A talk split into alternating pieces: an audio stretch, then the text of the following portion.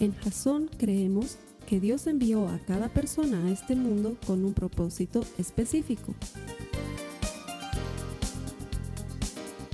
Nuestra misión es ayudarte a que tengas una relación personal con Jesús y a través de ella encuentres ese propósito para tu vida. Queremos ayudarte a alcanzar ese propósito. Es nuestra oración que este podcast te ayude a tener visión, a tener jazón.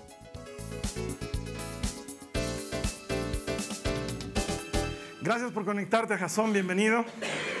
Este esfuerzo que hacemos, porque es un esfuerzo poner una prédica cada semana en internet disponible para ti, no lo haríamos si no fuese porque estamos convencidos de que todo el que encuentra a Dios encuentra vida. Nuestra oración por ti que estás conectado nuestro deseo es que encuentres vida por medio de la eterna palabra de Dios, que Él te hable hoy por medio de su palabra, que encuentres no solamente revelación y dirección para tu vida, pero que al mismo tiempo la palabra de Dios traiga paz a tu corazón y te ayude a crecer en el Espíritu. Eh, estoy seguro, porque hemos estado orando mucho para que esto suceda, que Dios no solo te va a hablar hoy, no solo te va a dar dirección, pero va a transformar tu vida. Quiero que entiendas esto, y es la verdad bíblica. No estamos aquí predicando para que seas mejor persona. Te soy sincero. Estamos aquí predicando para que nazcas de nuevo, que es algo completamente distinto. No queremos mejorar, queremos nacer de nuevo. Y la palabra de Dios es la única que tiene poder para llamarte de muerte a vida. Así que estamos seguros que si esta palabra es sembrada en tu corazón hoy, vas a nacer de nuevo y el Señor Jesús va a ser el centro de tu corazón. Gracias por conectarte, no es una casualidad, Él tiene un propósito para ti, bienvenido. A las personas que vienen aquí semanalmente, me ayudan a predicarle, a tantas personas que están ahí conectadas en el Internet, les doy gracias por venir a la iglesia, gracias por decidir honrar a Dios. Exactamente lo mismo que acabo de decirles a las personas que están conectadas aplica para nosotros. Lo que estamos aprendiendo de la palabra de Dios no está orientado a hacernos mejorar y aunque con frecuencia vamos a escuchar que hablemos de ser mejores, lo primero, el paso número uno es nacer de nuevo es que Jesucristo destruya nuestra vieja naturaleza y que nos haga nacer de nuevo en el Espíritu. Lo que es carne es carne, dice el Señor Jesús, pero lo que es espíritu es espíritu. Son dos cosas diferentes y hay que nacer de nuevo y hay que recibir del Espíritu Santo. Y la palabra de Dios, dice Jesús, es espíritu y es vida. Por eso cuando tú vienes a la iglesia y escuchas palabra de Dios y la recibes en tu corazón, esa palabra de Dios entra en ti y ese espíritu te da vida. Así que gracias por venir. Es una buena elección, es una sabia decisión y el Señor va a saber recompensarla. Muy bien, vámonos a nuestra serie de este mes. La serie se llama Atravesando el Desierto. Estamos estudiando al personaje de Moisés, pero no, no ah, tengo que, ah, corrijo, no estamos estudiando nada, porque no he venido a darles clases, ¿sí? Y no vamos a pasar clases. Sí vamos a aprender, es inevitable, pero no estamos estudiando Además que tampoco estamos yendo por el éxodo para conocer más de lo que ya conocemos en abundancia. Hemos visto en televisión, hemos visto en películas, hemos hecho estudios bíblicos. ¿Qué no hemos hecho para destripar la historia de Israel saliendo de Egipto? Va a ser permanente metáfora de la vida del cristiano, siempre la vamos a hacer referencia. Y sin embargo, durante esta serie no nos vamos a enfocar en ese hecho. Ni plagas, ni faraones, ni milagros que sean parte central de la historia, sino tangenciales, sino más bien queremos ver al individuo, a Moisés, la persona. ¿Por qué? Es mi objetivo que tú tomes a Moisés y lo pongas delante de ti te sirva como un espejo y te compares con él. ¿Qué me falta y qué me sobra para parecerme a Moisés? ¿Por qué? Porque Moisés era una persona como tú y como yo. Cuando vemos a Moisés eh, abriendo el mar rojo o haciendo que las tinieblas cubran Egipto, es tan espectacular que nos olvidamos que era una persona como tú y como yo, exactamente igual, con debilidades, con necesidades, con inseguridades, con torpezas, que a pesar de sí mismo, Dios lo había escogido y lo había llamado. A pesar de todo lo incapaz que se sentía y de todo lo que le faltaba, Dios lo había escogido y le había dado un propósito preparado anticipadamente para él. De hecho, si recuerdas, la semana pasada trataba de eso, de que Dios primero elabora el propósito. Primero tiene en mente el plan y el propósito y luego fabrica la pieza para ese propósito. ¿Sí recuerdas? Luego de tener el plan y el propósito, Dios fabrica a la persona que cumplirá ese propósito. En, en el caso de la vida de Moisés, el plan y el propósito era rescatar a Israel de la opresión y de la esclavitud en Egipto. ¿Y quién fue la persona para ese propósito? Moisés. El plan y el propósito son primero, la persona es después. Por eso es que Dios le puede decir a Moisés, a Jeremías o a cualquiera, antes de formarte en el vientre de tu madre, yo ya te había conocido y ya te había escogido para algo. Eso fue lo que aprendimos la semana pasada. Esta semana vamos a ir un poquito más dentro y vamos a ver cómo responde Moisés al llamado de Dios, porque eso también nos va a ayudar a reflejarnos y ver qué nos sobra y ver qué nos falta en relación a lo que está haciendo Moisés y a lo que está viviendo Moisés. No te olvides que la semana pasada habíamos quedado en esto. Moisés mata a un hombre y se escapa de Egipto. ¿Sí? Mata un hombre, se escapa de Egipto, se va a vivir al desierto, se casa con una mujer que era hija de un sacerdote en un pueblo que se llamaba Madián y se queda a vivir en el desierto. Y luego de eso pasan 40 años, mucho tiempo. No solamente que la Biblia utilice el 40 siempre para describirnos algo muy grande, ¿Sí? 40 días y 40 noches en el arca de Noé, Jesús ayunando 40 días en el desierto. 40 es un tiempo muy largo, es un número que simboliza y representa un tiempo muy, muy largo. Moisés había pasado 40 años como empleado, 40 años a las órdenes de su suegro, cuidando ovejas. Yo creo que para este momento ya Moisés se le olvidó lo que era vivir en el palacio, ya se le olvidó los privilegios de ser príncipe es más, ya hasta se le olvidaron seguramente las historias que alguna vez le hubieran contado su pueblo hebreo de que él fue salvado de las aguas y de que Dios lo cuidó y lo protegió, porque después de 40 años te acostumbras a vivir como estás viviendo, a tener las cosas que tienes y a que te falten las cosas que te faltan. Se vuelve parte de ti. Si en algún momento habías soñado hacer algo grande en la vida después de 40 años de no haberlo hecho, ya es como que nunca lo harás, ¿no? Porque ya pasó demasiado tiempo. Tal vez hubo un momento en que Moisés pensaba que iba a regresar a Egipto, iba a defenderse de los cargos que tenían contra él o asumir la responsabilidad del asesinato o quién sabe, iniciar una revuelta y tratar de sacar unos cuantos israelitas, pero pasaron los años, 10, 15, 25, eso nunca sucedía. Cada día era igual al anterior. Revisar las ovejas, sacar las ovejas, estar horas, a veces días, con las ovejas pastando fuera de casa, volver a casa, guardar las ovejas, entrar a la casa, comer, bañarte, los hijos al día siguiente, otra vez ovejas, otra vez pastar, otra vez desierto, durante 40 años. Ni un solo día diferente. Nada especial, nada extraordinario. Moisés no se había ido a vivir a una ciudad cosmopolita, no se había ido a vivir a Nueva York o a Los Ángeles, donde hay mucha eh, atracción y mucha diversión y muchas cosas por hacer. Y si estás aburrido, puedes ir a sentarte y mirar a la gente pasar. Moisés se sentaba y lo único que veía pasar eran esas bolas de paja. Y sus ovejas ahí un lado. Esa era su día a día. Llegaba a su casa y tenía ya dos hijos y tenía su esposa y estaba el suegro y el suegro le decía, ¿cómo te fue? Eh, las ovejas están completas, ¿eh? vamos a contar por si acaso. Iban, contaban las ovejas. esa era su vida de todos los días. ¿Te imaginas esa vida? Sin diferencia entre domingo y miércoles. Ya llega un punto en el que todo te sabe exactamente igual. ¿Qué estamos comiendo hoy? Cordero asado. ¿No habíamos comido eso ayer? Sí, y anteayer, y antes de anteayer, y toda la semana, porque tenemos ovejas y lo que comemos es ovejas. Y su vida era rutinaria, tediosa y normal. Como quizás es tu vida en algún punto. Como quizás es tu vida en este momento. Que sientes que ya todos los días son iguales. Y esa famosa prédica del propósito de Dios para mi vida suena tan lejana. Suena como que Dios sí ha debido tener un propósito para alguien ese día en la iglesia, porque la prédica tal vez no fue para mí. Ya ha pasado mucho tiempo y todo sigue exactamente igual. Esa mañana, Moisés se levanta va donde están sus ovejas, en el redil, abre la puerta, entra y empieza a revisarlas una por una, que las patas no estén heridas, que no tengan piojos o garrapatas, que no tengan ninguna herida debajo de la lana. Y después de una hora de revisar todo el rebaño, abre la puerta y empiezan a salir. Y por alguna razón, Moisés ese día hace algo diferente.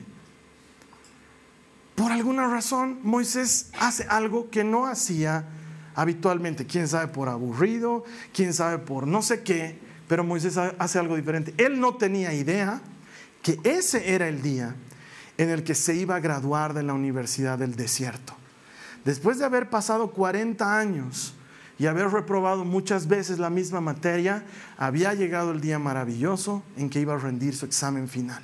Y ahí nos encontramos en Éxodo en el capítulo 3, en el verso 1, cuando dice, cierto día, Moisés se encontraba apacentando el rebaño de su suegro, Jetro, quien era sacerdote de Madián. Llevó el rebaño al corazón del desierto y llegó al Sinaí, el monte de Dios. Allí, el ángel del Señor se le apareció en un fuego ardiente, en medio de una zarza. Moisés se quedó mirando lleno de asombro, porque aunque la zarza estaba envuelta en llamas, no se consumía. Eso es increíble, se dijo a sí mismo, porque esta zarza no se consume. Tengo que ir a verla de cerca. Ya desde este, desde este pasaje empezamos a entender que algo distinto está pasando, no por la zarza, dos segundos antes, porque dice que se lleva las ovejas al corazón del desierto y yo me pregunto, ¿para qué? No te llevas las ovejas donde no hay nada, te llevas las ovejas donde hay pasto, donde hay agua, no al corazón del desierto donde no hay Nada. Tal vez tenía la secreta intención de matar al rebaño de su suegro y morirse él también de la bronca. No tengo idea, pero hizo algo diferente hizo algo que no había hecho el resto de los días y se fue al corazón del desierto, dice la Biblia, más allá del desierto, dicen otras, otras versiones, y se encontró con el monte de Dios, este Sinaí, del que nos habla aquí la palabra de Dios, va a ser el mismo monte Oreb que nos va a mencionar varias veces el Éxodo durante un sinfín de pasajes, porque cada que los israelitas tenían sed, por alguna razón el monte Oreb estaba allá al ladito, era como su dispenser de agua, se iba moviendo con ellos por el desierto, hasta el día de hoy no se ha encontrado el monte Oreb, es prohibido entrar en la zona desértica de esos lugares porque están en conflicto permanente entre pueblos árabes e, e israelitas. No se puede ir a investigar o decir trataremos de medir para ver cuál es el... No hay, y hasta el día de hoy, aun cuando se ha tratado muchas veces de encontrar el monte Oreb, no se lo ha encontrado. Entonces los teólogos están de acuerdo que muy probablemente lo que decía Pablo era verdad y que la piedra de Oreb se iba moviendo de lugar en lugar mientras los israelitas caminaban. La presencia de Dios estaba personificada en un pedazo de roca y Moisés acaba de encontrarla. Solo por haber ido un poquito más allá de donde solía apacentar a sus ovejas habitualmente. Y entonces la invitación del Señor para ti comienza por ese lugar hoy. De que hagas algo diferente algo que no sea habitual. Hay algunos hermanos me decían, cuando hemos enseñado esta canción que les hemos hecho saltar hace un rato, Carlos Alberto, ¿por qué nos hace saltar? No nos gusta saltar. Y el problema es que a mí no me gusta que ustedes no salten. Entonces ahí tenemos un, tenemos un problema. El tema no se trata de mantenernos entretenidos o activos durante lo, lo, que hacemos en la iglesia, por el contrario, se trata de siempre empujarnos a hacer algo más y hacer algo diferente. Hay hermanos que dicen, no, yo como que ya entré en la rutina, todos los domingos lo mismo, vengo a la iglesia. Yo veo que otros hermanos adoran y entran en la presencia de Dios. Yo no, yo ya no siento nada. Probablemente estás en el desierto, 40 años de hacer lo mismo, sin aventurarte a dar un paso un poco más allá. Y sin embargo, Dios está un poquito más allá. Moisés se va un poquito más allá y encuentra a Dios. Esto de la zarza ardiendo a veces no tiene, una, no tiene una figura clara en nuestra mente porque no se nos ha explicado bien. Es un arbusto que está rodeado en llamas, pero que ni siquiera bota humo. Eso es lo que nos está diciendo. ¿Has debido ver alguna vez un churrasco, una parrilla, donde hay carbones encendidos? Y los carbones se nota que están encendidos porque están al rojo vivo y hay algunos alrededor que están medio blancos y los más externos están medio negros y tú sabes qué parte está encendida y además bota humo. Y si se enciende mucho, hasta tiene llamas y fuego, ¿verdad? Bueno, pues este arbusto lo que tenía era fuego, pero no tenía nada más. Ni brasa encendida, ni humo, ni nada que dé señales de que estuviera quemando. Y para Moisés era extraordinario, como lo sería para ti, para mí, si sales de tu casa y el pino en el que todos los perros hacen sus necesidades los fines de semana, ahí está, y está rodeado de llamas y no saca fuego, o que diga, no saca humo. ¿Cómo no le va a llamar la atención? Claro que sí. Dios está tratando de llamar la atención de Moisés como está tratando de llamar tu atención. Y la manera que Dios tiene de llamar la atención va a ser siempre individual y diferente. No va a llamar tu atención de la misma manera que llama mi atención. Muchos llegamos a Jesucristo por una necesidad o por un problema y no está mal. No es algo malo porque hay gente que dice no podemos acercarnos a Dios por interés. Y entonces, ¿por qué nos acercamos si nos vamos a acercar por algo? Por lo menos por interés nos acerquemos. ¿No será la manera que Dios está utilizando de llamar? Tu atención para que salgas de donde estás ahora y busques a Dios un poquito más? ¿Qué más tiene que hacer Dios para llamar tu atención? ¿Qué, qué, piso te tiene que mover para que tú tambalees y entiendas que estás necesitando algo de Él? En el caso de Moisés fue una zarza ardiendo porque su mundo era terriblemente aburrido. Pero en tu caso puede ser muchas otras cosas. Porque después de todo, Seamos conscientes de esto. Nosotros no estamos buscando a Dios, sino que Él nos está buscando a nosotros. No somos nosotros los que estamos viniendo a la iglesia, sino es Dios el que nos trae a la iglesia. No eres tú el que está buscando una linda prédica cristiana, sino es Dios el que quiere hablarte por medio de un mensaje a través del internet. Es Él el que está buscándote a ti. Y cuando vas un poquito más allá de lo que acostumbras, entonces ahí encuentras la presencia de Dios. Mira que Moisés no estaba buscando a Dios. No se levantó esa mañana y dijo, bueno, sacaré mis ovejas y buscaré al Dios de mis padres. Él sacó sus ovejas y solo hizo algo diferente. Y fue suficiente para que Dios dijera, hoy es el día, este es el momento de dar el examen final. Y ahí es cuando Dios le habla a Moisés. Acompáñame, el verso 4. No se vayan de, de Éxodo 3 porque íbamos a estar un buen rato. En el verso 4 cuando el Señor vio que Moisés se acercaba para observar mejor, Dios lo llamó desde el medio de la zarza. Moisés, Moisés. Aquí estoy, respondió él. Ahora, lo hemos leído tantas veces y lo hemos escuchado tantas veces que hasta nos parece normal. No es normal. Lo que está pasando ahí no es normal. Está escuchando un árbol con senso round. Es como que es como que tú entres a tu cocina y la jarra de agua te hable. No es normal. Lo que pasa es que lo hemos escuchado tantas veces que decimos, y claro, escuchó la voz de Dios en medio de la zarza. No pasa todos los días. Y la respuesta de Moisés es menos usual todavía. Yo no me imagino abriendo el refrigerador y que de pronto el, tupper de los jamones esté encendido en fuego y yo diga, ah, caray, no se consume. Y me acerque para mirarlo un poco más y me diga, Carlos Alberto, y yo diga, aquí estoy. No va a pasar eso. No es normal lo que está ocurriendo. Entonces la respuesta de Moisés tampoco es normal. Si a mí el tupper de jamones que está encendido en fuego me habla, salgo botando chispas. Eh, lo primero que iría es al dormitorio a decirle a mi esposa, el jamón me ha hablado. Y, mi esposa me diría, ya es tiempo que dejes de fumar eso que fumas. La respuesta de Moisés es extraordinaria por ese hecho, porque lo que está ocurriendo es completamente inverosímil y sin embargo él tenía un corazón dispuesto. 40 años en el desierto lo habían forjado y formado de tal manera que él responda a una cosa completamente extraña con un aquí estoy aquí estoy. Todo lo que vivo no es nada comparado con lo que estoy viviendo ahorita, entonces no me voy a volver a lo que vivo. Aquí estoy. Y Dios le empieza a hablar. Y lo más interesante es que Dios le suelta el menú completo. No le va con pequeña, le va de golpe. aquí estoy, quítate las sandalias, estás pisando el lugar santo, quiero que liberes a mi pueblo. He escuchado la opresión en la que ellos están viviendo. Sus oraciones han llegado delante de mí.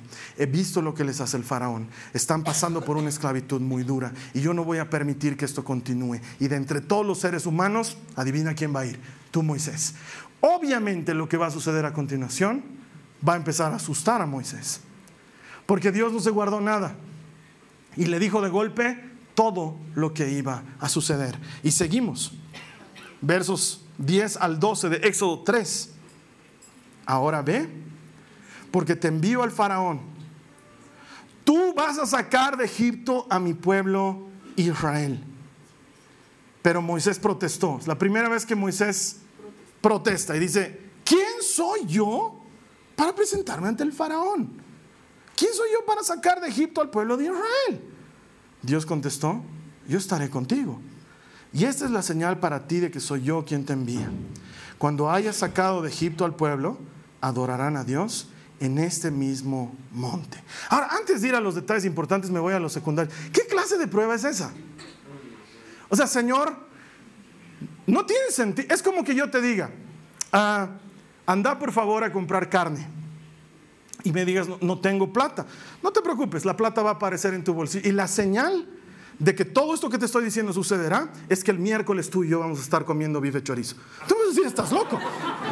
Vas a decir, estás, no me puedes dar una señal que va a pasar recién. Me tienes que dar una señal antes de. O sea, lo lógico hubiera sido que el Señor le diga, anda y habla con el faraón. Y él le diga, ¿quién soy yo para ir? Tranquilo, yo estaré contigo. Y la señal de que esto va a ocurrir es que en este momento tu túnica cambió de color, digamos. Ah, cierto, entonces dirías, si puedo hacer eso, puedo hacer lo demás. Pero la señal que Dios le da está devengada en el tiempo. Le dice, cuando todo haya pasado, me van a estar adorando en el monte. Yo me imagino a Moisés diciendo, ¿cuánto tiempo nos va a tomar salir de Egipto? ¿Tres horas?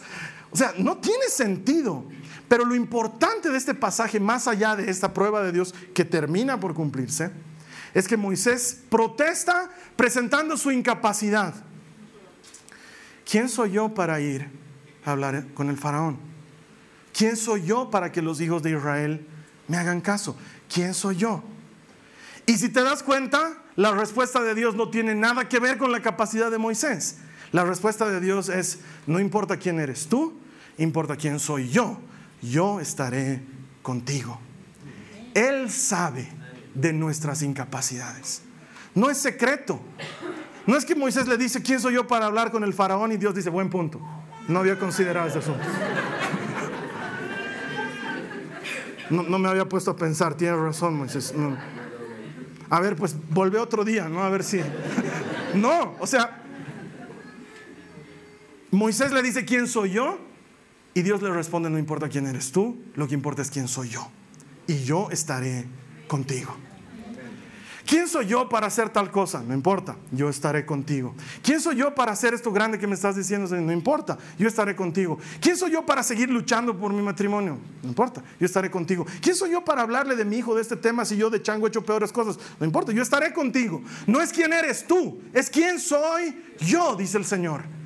El asunto no es lo que tú eres o lo que tú hayas hecho, tu capacidad o tus credenciales. El asunto es que yo soy Dios. Y adivina quién va a ir contigo. Yo en persona, estaré contigo. Y eso en lugar de animarlo a Moisés, lo hace protestar de nuevo. Verso 13 del mismo capítulo 3. Pero Moisés volvió a protestar. Si voy a los israelitas y les digo, el Dios de sus antepasados me ha enviado a ustedes, ellos me preguntarán, ¿y cuál es el nombre de ese Dios? Entonces, ¿qué le responderé? Dios le contestó a Moisés, yo soy el que soy. Dile esto al pueblo de Israel, de Israel. Yo soy, me ha enviado a ustedes. Ah, aquí lo que estamos viendo es que Moisés está tratando de sacar la barata. Ya no sabe, ya no sabe cómo escaparse del propósito de Dios. Porque su argumento aquí es completamente ridículo. Es, ok, voy a ir donde los israelitas y no van a saber tu nombre. ¿Qué te llamas? Como si eso importara. O sea, yo no me imagino que alguien venga y me diga, he hablado con Dios y yo le digo, a ver qué se llamaba. A ver. ¿Cuál, era su nombre? lo que está diciendo Moisés ya escapa de todo sentido de importancia. Y sin embargo Dios vuelve a responder con total categoría cuando le dice, ¿sabes qué? Ni siquiera puedes entender mi nombre. Así de grande es aquel que se te ha presentado hoy, por cuya presencia te has quitado las sandalias, que su nombre te va a volver loco. Me llamo Gregorio. No le dijo eso, ¿no ve? que hubiera sido manejable. Moisés hubiera dicho, me encontré con una zarza que ardía y me habló un tipo, de, se llama Gregorio, por cierto. Era manejable. ¿Sabes qué se llama? Ni siquiera podemos traducirlo bien en español o en cualquier otro idioma, porque las palabras hebreas que ha utilizado Dios para describirse a sí mismo significan al mismo tiempo yo era, yo soy y yo seré. Al mismo tiempo significa eso. O sea que cuando Dios se presenta delante de Moisés, le dice lo que algún autor en la Biblia trata de explicarnos, que Dios es el mismo de ayer, de hoy y de siempre, que es el primero y el último, que es el alfa y el omega, el principio y el final, que lo es todo. Es difícil de decirlo en una sola frase, así que te lo voy a decir así, yo soy el que soy. Era el que era y seré el que seré. Yo me imagino que ahí Moisés ha pelado cable. Es marcar ocupado. ¿Para qué te he venido a pedir tu nombre si ni te entiendo? Porque el nombre de Dios no es algo que tú y yo podamos entender. Y Dios está más interesado en otra cosa, en que sepas que eso más grande que tu intelecto está contigo. No lo entiendo, Señor, porque estoy pasando por una época muy dura en mi vida y veo tanta dificultad. Si estarías conmigo, me estarías ayudando. ¿Cómo sabes? Si Él era, es y va a ser. No tienes idea con quién te estás metiendo. No sabes a quién le estás hablando de tú a tú. Nos peleamos con Dios y nos enojamos y le decimos, Señor, tanto he orado y tanto te he pedido. ¿Y cómo te llamas? Porque realmente ni siquiera sé que le estoy hablando a alguien que no puedo comprender. Y Él sigue prometiendo, yo estaré contigo, no te dejaré ni te desampararé. Yo te he llamado, tú eres mío, me perteneces, no eras nada, yo te he hecho algo. Estabas perdido, yo te he encontrado. Lo que te tiene que importar no es cómo me llamo, lo que te tiene que importar es que yo soy. Esa declaración de Dios es fulminante. Ese aplauso débil, no sé si tengo que seguir predicando. Voy a hacer de cuenta que me han aplaudido a mí, gracias hermanos. Porque si le vas a aplaudir a Dios porque Él es el yo soy, Él merece otro tipo de aplauso.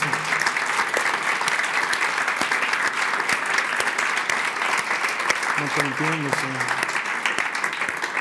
No te entiendo, Señor. Eres más grande de lo que mi mente puede entender. Estabas antes de que me pase la desgracia.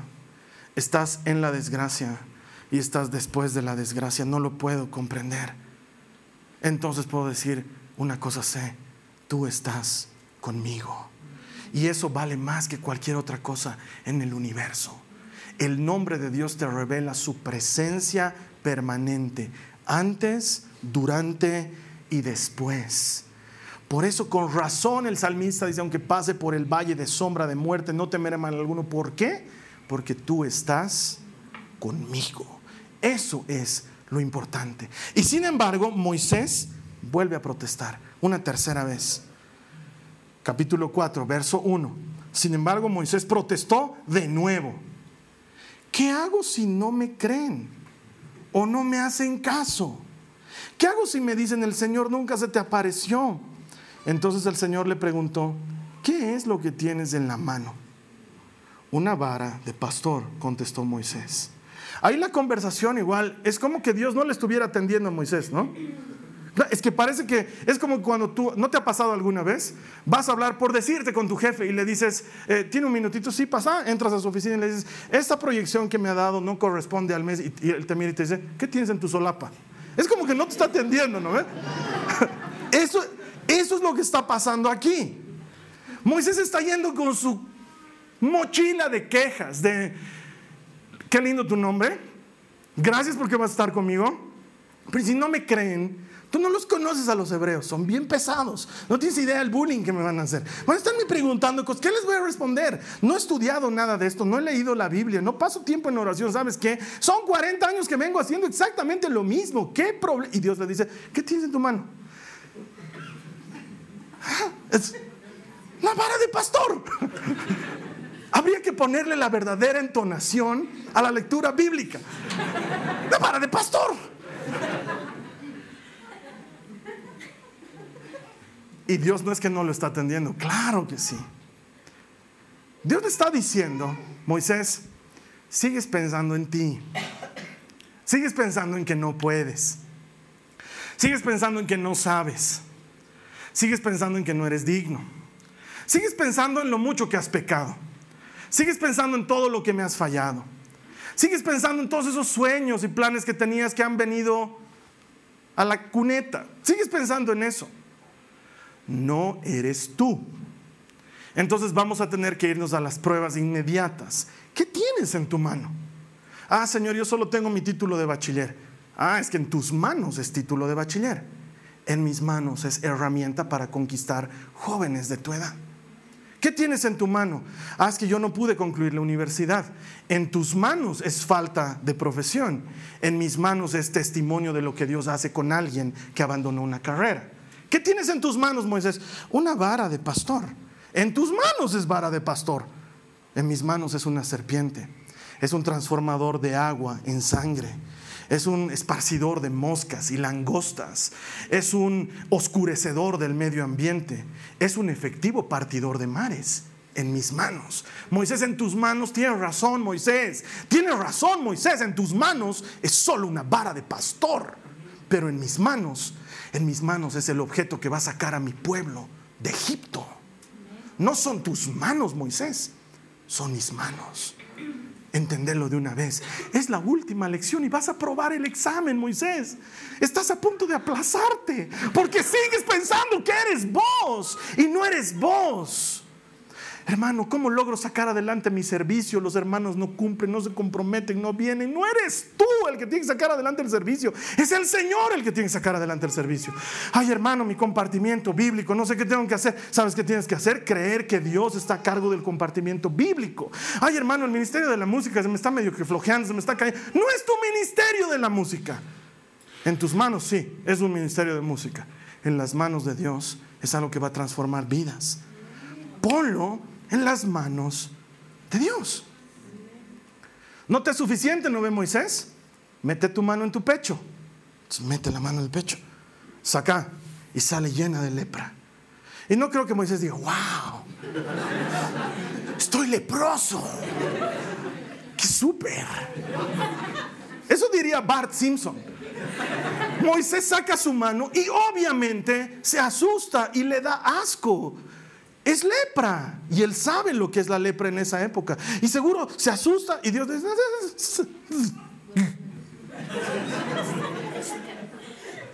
mete tu mano otra vez a tu... Si meto a mi pecho, todo mete, mete tu mano a tu pecho.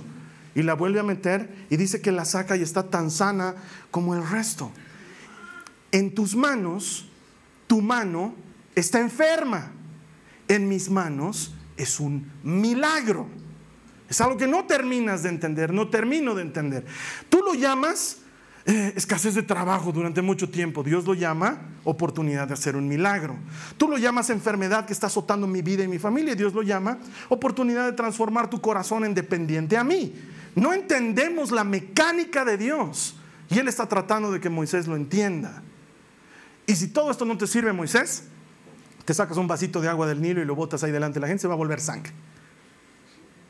Y Moisés no dice, a ver, creo que ya entendió. Es que podía.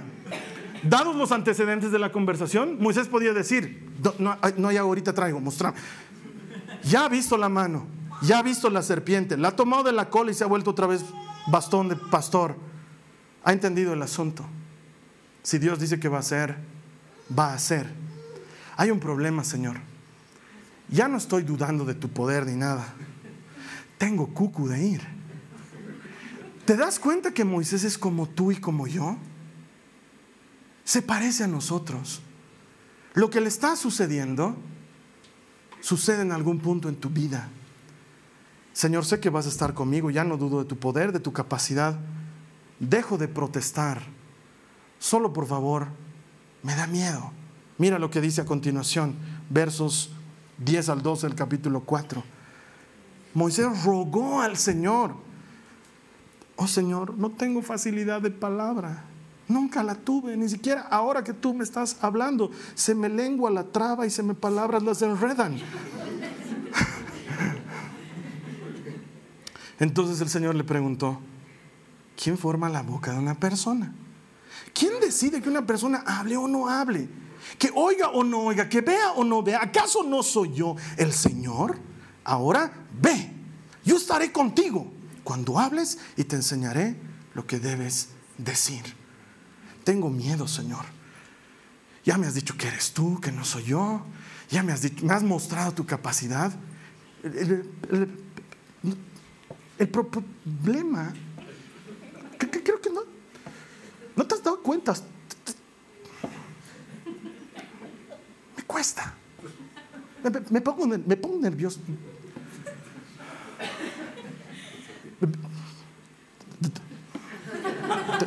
De, veras. Ahora, por cierto, aquí abro un pequeño paréntesis. Investigando, la Biblia no es el, el único libro que habla de Moisés. Para nosotros la Biblia es la máxima autoridad porque es Dios hablando, es mucho más que un libro histórico. Pero consultando fuentes históricas, una serie de fuentes históricas, muchos historiadores coinciden en que Moisés no solamente existió, sino que fue un príncipe en Egipto, un hebreo príncipe en Egipto, y que resulta ser que una mañana jugando, eh, porque era hijo adoptivo de la, princesa, una mañana jugando en el palacio, osó ponerse la corona del faraón en su cabeza. Y dice que los sabios y entendidos pegaron el grito al cielo y le dijeron al faraón, Señor, quítele la... Ese es un augurio, este niño, este niño va a dominar Egipto. Y dice que el faraón, ardido en rabia y en temor, tomó un carbón y se lo metió a la boca a, a, Moisés. Y desde ese momento Moisés nunca habló bien. Eso dice la historia, no lo dice la Biblia, pero he investigado un poco al respecto. Es muy probable que realmente Moisés no haya sido un predicador elocuente. Es muy probable que lo que aquí le está diciendo sea esto. Pero independientemente de eso, sea realidad o no, hay un hecho innegable. Moisés ya no está quejándose, ya está diciendo, por, favor, no, no quiero ir. ¿Sí? O sea, que, vaya otro. Yo, yo, yo no. ¿Te has dado Y, y Dios tiene en cuenta todo eso. Lo tiene claro. Porque no te olvides, no te puedes olvidar que Dios hizo el propósito primero y a ti para el propósito, no al revés. Entonces no eres una pieza que no encaja en el rompecabezas, eres la pieza que lo completa. Dios sabe a quién está llamando para qué cosa y Él tiene en cuenta todo lo que está sucediendo en la vida de esa persona. Yo quisiera, pero ya soy muy viejo, Señor, ¿cómo te voy a servir? Yo quisiera, pues soy muy chango, quiero vivir la vida, Señor. Cualquiera de las posturas, ¿tú crees que a Dios le importa? ¿Tú crees que Dios está diciendo, ay, cierto papito, no han disfrutado la vida? Anda, farreate, hijito, disfrutó. Dios sabe, Dios sabe todo. Él es Dios. Y vuelve a responderle con el mismo calibre.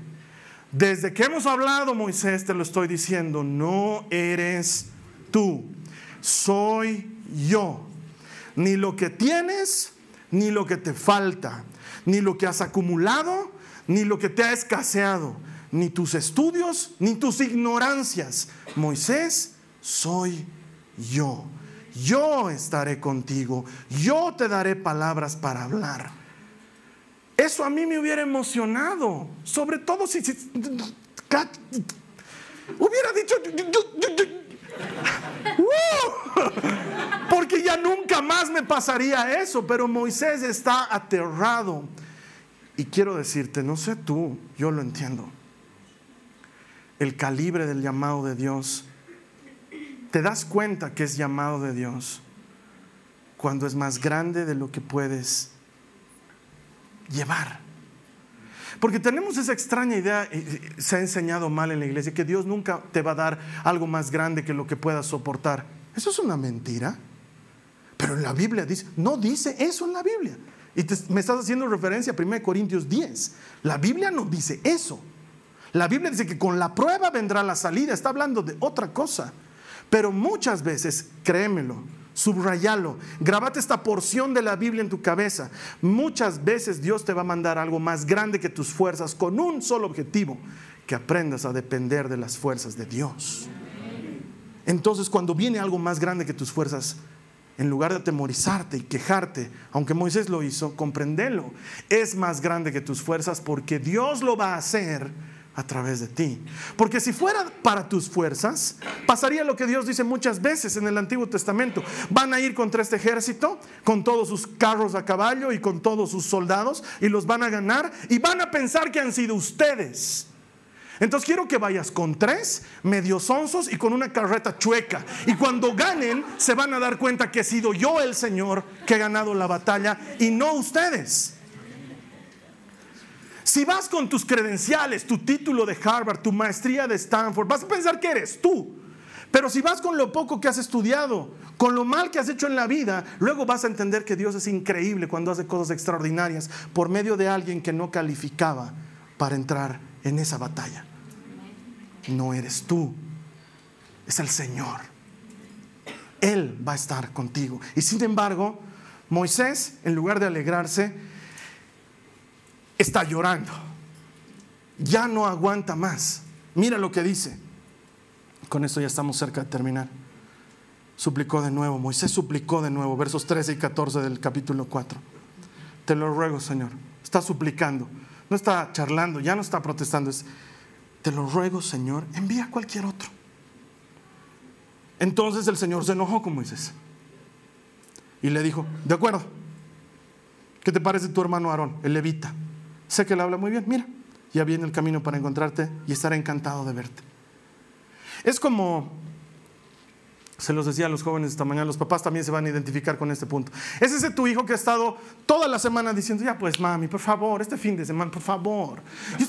por favor, déjame ir, por favor. Todos mis amigos están, porfa. Y tú le has dicho, no, ya sabes que estás castigada, has traído malas notas, mejora tus notas. Es que no, es que esa actitud, hija, tienes que mejorar. Y toda la semana estás sobre ti, pues mami, por favor, me van a hacer un lado mis amigos, por favor. Al día siguiente está enojada, ¿no? ¿Y de qué estás con esa tu cara? Pues no me dejas ir. No me dejas ir a la fiesta. por favor, mami, por favor. Entonces llega un rato que tú ¿sabes qué? Haz lo que te dé la gana. Has debido llegar a ese punto con tu hijo en algún momento. Haz lo que te dé la gana. Y tú sabes que la frase nunca termina ahí. Pero, tú sabes, haz lo que te dé la gana, pero y siempre pones una condición. Aquí Moisés piensa que la sacó barata, porque Dios le dice, ok, voy a mandar a Aarón, pero vas a ir tú con él. Has perdido una cosa, Moisés. Lo ibas a hacer tú.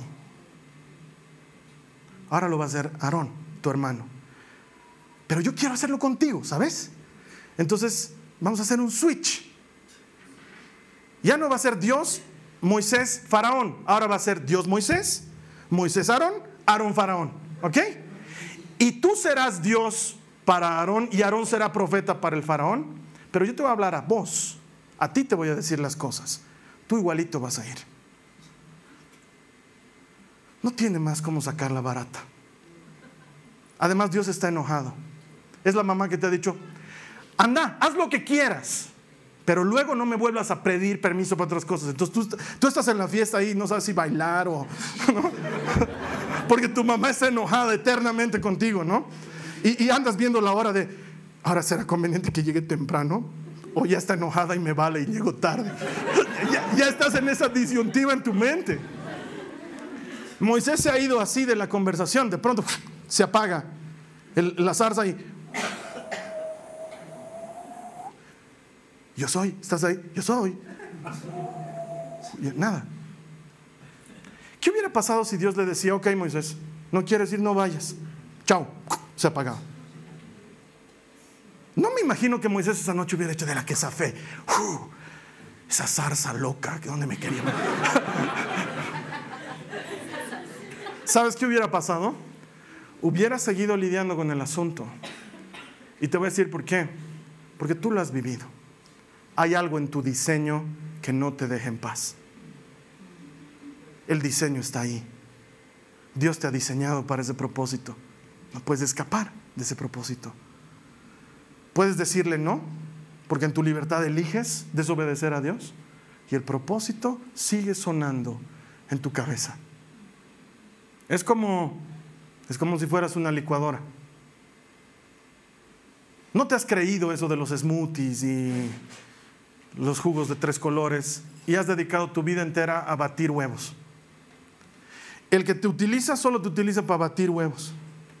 Y luego viene una visita y lo ve al pastelero batiendo huevos con la licuadora y le dice, con razón, nunca sacas punto nieve. No solamente que no es para esto, sino que lo hace mal. Esto está hecho para otra cosa. Podemos hacer salsas y podemos picar verduras y le empieza a mostrar todos los elementos del diseño original. Algunos de nosotros nos hemos empecinado en que no somos licuadoras y seguimos batiendo huevos y por eso nos salen mal. Y vivimos añorando el día que hagamos una deliciosa salsa boloñesa con pesto y no sé qué. Eso le hubiera pasado a Moisés. Porque no hay forma de escapar al llamado de Dios. Puedes decirle no, pero va a seguir aquí.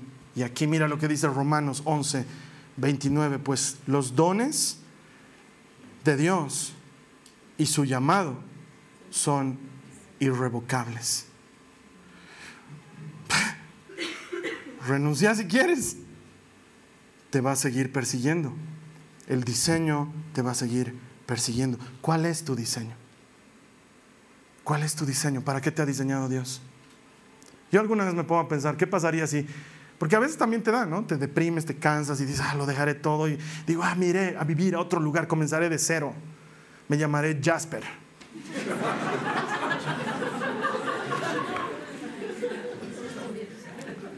Jasper Jones. ¿Sabes qué pasaría?